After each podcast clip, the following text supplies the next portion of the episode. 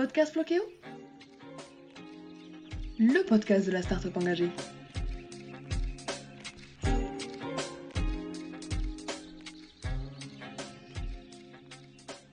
Bonjour Florian et merci d'avoir accepté de nous retrouver pour ce podcast dédié au monde du voyage euh, et du van. C'est un sujet très tendance que dit chaque année de plus en plus de personnes.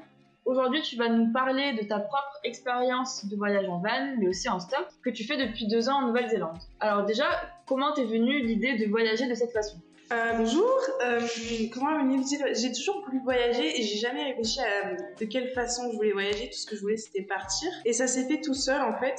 Euh, j'ai commencé à voyager euh, quand je suis arrivée en Nouvelle-Zélande, euh, voilà, en prenant les bus, etc. Après j'ai rencontré des amis donc j'ai voyagé en voiture avec eux. Et puis un jour voilà, je, je suis partie, je suis partie toute seule en stop. Et donc après j'ai, on a acheté une voiture avec ma copine donc c'est une voiture aménagée. Donc il y a un lit basique, pas de toilette, etc. Juste une petite cuisine. Mais euh, c'est quand même vachement pratique. On a une chance inouïe de pouvoir euh, dormir dans des endroits assez euh, improbables, insolites et magnifiques. Se réveiller au bord du lac avec un super lever du soleil, c'est quand même une chance unique. C'est très appréciable. Et comment est-ce que tu as préparé ton voyage? Je l'ai pas vraiment préparé. J'avais j'avais un petit itinéraire en tête. Donc après avoir travaillé dans la grande ville de Nouvelle-Zélande à Auckland, on s'est dit voilà pendant trois mois on aura cet itinéraire là mais on, on, vivait un peu au jour le jour. Voilà, on avait des deadlines pour certaines randonnées qu'on avait à faire, euh, etc. Mais euh, vraiment, on suivait euh, la carte et notre instinct du moment selon la météo, parce qu'en Nouvelle-Zélande, la météo c'est très changeant, on doit beaucoup s'adapter, parce qu'en van, il faut quand même faire attention à ça. Mais sinon, pas vraiment de préparation en soi. D'accord. Et même là, pendant votre voyage, comment vous faites pour le financer et continuer à voyager? Alors pour le financement, donc souvent ce que je fais, c'est voilà, je vais travailler 3-4 mois je vais voyager 2-3 mois. Et souvent, pour économiser de l'argent, ce qu'on fait, c'est qu'on essaie de trouver des, des free camps. Donc, euh, sur des applications, euh, CamperMate, notamment en Nouvelle-Zélande, on recherche les lieux où c'est gratuit pour pouvoir rester et on ne paye pas la nuit. Euh, L'essence coûte extrêmement cher ici et on, voilà, on consomme beaucoup, donc ça, c'est un petit souci. Mais ça équivaut toujours moins cher que de dormir dans des hostels. Et euh, sinon, voilà, on fait euh, les courses au supermarché, on cuisine beaucoup, euh, donc on, on dépense pas énormément de cette façon-là. Et alors, tu as dit que tu avais choisi un véhicule avec ta copine. Comment est-ce que vous l'avez choisi ce, ce véhicule? Est-ce que tu as des petits tips à donner? Alors, ça a pris, ça a pris honnêtement, ça a pris trois mois parce qu'en fait, en Nouvelle-Zélande, il y a beaucoup de voitures importées du Japon qui sont des vieilles voitures, qui sont pas forcément top, donc qui coûtent pas très cher, mais il faut quand même en visiter, en en essayer plusieurs. Parce que des fois, voilà, on nous les vend alors qu'il y a des problèmes au moteur, etc. Donc on en essaie beaucoup, on les conduit, etc. On essaie de faire au feeling sur les gens, les backpackers qui nous les vendent, est-ce qu'ils sont de, confiance ou pas. Bah, ici, ils conduisent des automatiques, donc c'est un peu différent de, ce que j'ai l'habitude euh, en France. Mais euh, globalement, voilà, on fait passer le contrôle technique avant. Il faut quand même que ce soit confortable parce qu'on va y vivre dedans, on va y cuisiner dedans. Donc euh, même si c'est pas un énorme fourgon ou quoi, une Toyota Estima ou un, ou un minivan, il faut quand même que ce soit confortable. Et justement, est-ce qu'il y a des objets qui, toi, tu estimes qui sont indispensables et même au-delà des objets, une mentalité qu'il faut absolument avoir quand on voyage en van, mais aussi en stop En van, il faut avoir une mentalité. Euh, voilà, faut pas, faut pas, faut pas être coquet euh, trop, quoi. Parce que sinon, on s'en sort pas. Euh, ici, donc en Nouvelle-Zélande notamment, je sais pas ailleurs, mais ici il pleut beaucoup par exemple. Donc voilà, sortir la nuit, si au rondeur il n'y a pas de WC, sortir la nuit pour aller faire pipi sous la pluie, c'est pas forcément très agréable. Pour cuisiner aussi sous la pluie, ou, faire attention. Et les objets, pour, pour la cuisine, voilà, d'avoir un bon gaz cooker qui marche pour selon les intempéries.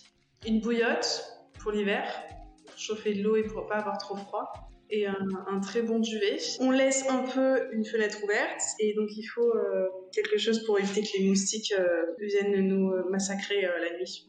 Et c'est pourquoi quels sont les avantages mais aussi les contraintes du voyage en van et en stop alors, les, bah, les avantages, c'est ce que je disais un peu plus tôt, c'était sur la liberté de mouvement. on peut aller où on veut, comme on veut, quand on veut, dormir plus ou moins on veut. Il y a quand même des endroits où c'est interdit, mais euh, faire attention. Sinon, c'est 200 dollars d'amende. Et les inconvénients, je dirais, euh, c'est quand on est à deux, on peut, euh, surtout en couple, on peut voilà, un peu se marcher dessus. On n'a pas forcément d'espace personnel, donc il faut bien connaître la personne. Il faut être avec quelqu'un qui est vraiment dans le même délire. Et en, en stop, euh, l'inconvénient, c'est que si on n'est pas prêt dans sa tête, on va se dire voilà, on va rater des opportunités. On n'est pas maître, on n'a pas le contrôle totalement sur ce qui, sur le, est-ce qu'on va arriver là ce soir-là, est-ce qu'on va pas arriver plutôt une ville avant, etc. Pour moi, ça c'est pas un problème, c'est plutôt un avantage dans l'idée que j'ai de la vraie liberté qui pour moi est celle du hasard et qui est donc de voilà, je ne sais pas qui est-ce que je vais rencontrer aujourd'hui, je sais pas encore où est-ce que je vais arriver, même si dans ma tête je suis préparée, je veux dire je vais faire du stop dans cette direction-là. Je sais qu'il y a des auberges jeunesse on me lâche sur la route. Et du coup, euh, je me rendu plus libre dans l'idée que j'étais pas dans le délire de vouloir tout maîtriser. Et du coup, j'étais plus dans l'instant présent, dans le lâcher prise. J'étais plus empathique avec moi-même, gentil avec moi-même et euh, me laisser porter un peu au fil des rencontres, au fil des paysages. Et, euh, et je pense que c'est une très belle façon de voyager. Et quel est ton meilleur souvenir de voyage Quand j'étais en stop et que j'ai traversé, euh, j'ai fait toute la Highway 6 en stop, donc du nord de l'île du Sud à Queenstown, donc dans le sud de l'île du Sud, j'ai fait toute cette highway en une semaine. Et tous les jours, voilà, c'était vraiment une nouvelle découverte. Et euh, cette semaine m'a vraiment marquée. Ça m'a mise face à moi-même et ça m'a apporté un calme et un apaisement. Euh, voilà, ça m'a appris à être gentil avec moi-même et à être à l'écoute de mes envies, de mes besoins et de mes émotions, tout en étant calme et dans la lenteur, ce qui n'est pas forcément euh, mon tempérament. Et ça, du coup, ça c'est quelque chose que tu n'avais pas avant, mais que le voyage t'a appris à adopter. Et en fait, c'est juste en te lançant dans le voyage que c'est venu tout seul, ou tu as mis des choses en place pour, euh, pour l'avoir. Non, c'est juste dans le voyage, c'est cette idée-là de mouvement en fait. Ça aurait pas été pareil si j'étais un, sédentaire quelque part, parce que là c'est le mouvement, l'avancée en fait physique de, faire ces 900 km en stop. Euh, c'est comme quand on marche, quand on fait de la randonnée, c'est une marche vers l'avant. Et là c'était vraiment l'avancée physique de mon corps, de, de tout, qui en fait était aussi en lien avec mon avancée psychologique et émotionnelle. Et c'était vraiment flagrant et juste, j'étais à l'extérieur moi-même et j'observais ça avec un regard bienveillant sur ce que j'étais en train de vivre de ma propre expérience en fait. C'était à la fois physique et mental et ça s'est fait naturellement sans que j'ai à calculer et ça c'est que le voyage qui aurait pu m'apporter ça euh, à cet instant là et cette nature qui était incroyable et que je découvrais à peine dans le du Sud qui est vraiment magnifique, c'est, ça vaut toutes les thérapies du monde, je pense. Et euh, à qui s'adresse ce type de voyage pour euh, des personnes du coup qui, euh, t'écoutent? Est-ce que tu aurais des conseils à leur donner? Faut désinstrumentaliser l'idée qu'on a du voyage, de partir seul, la galère, etc. On est toujours plus débrouillard, on est toujours plus débrouillard quand on n'a pas le choix, quand on est loin de son pays, quoi, parce que c'est pas c'est pas le même système, etc. Et puis ça nous apprend à vivre aussi. Et je pense que c'est vraiment accessible à tout le monde, à part pour le van, par exemple, si voilà, si vraiment on aime avoir son confort, son machin, bah oui, il vaut mieux avoir beaucoup d'argent et s'acheter un fourgon qui est déjà aménagé. Si on a de la curiosité, on peut tout faire. Pour moi, il n'y a qu'une peur qui existe, hein, c'est la peur de soi-même. On a peur de comment est-ce qu'on va réagir, comment est-ce qu'on va appréhender cette situation ou non quand on sera en voyage. C'est pas la peur du voyage, c'est la peur de soi. Donc il faut s'enlever la peur de soi et là euh, être curieux et puis partir quoi. Et t'amènes super bien la, prochaine question justement. Est-ce qu'il euh, y a une phrase qui t'inspire?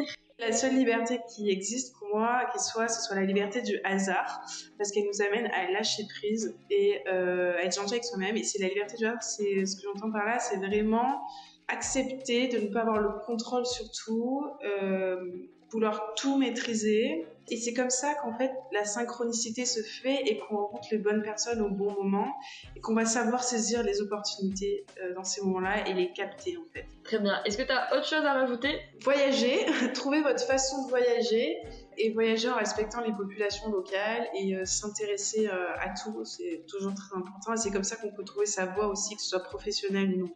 Merci beaucoup participation, pour euh, toutes tes réponses et merci euh, aux éditeurs de votre écoute si fidèle. Si vous voulez suivre les aventures de Florian, vous pouvez aussi les suivre sur son compte Instagram, FlorianSMF. Et nous vous retrouvons la semaine prochaine. En attendant, pensez toujours à voyager avec le verre à moitié plein.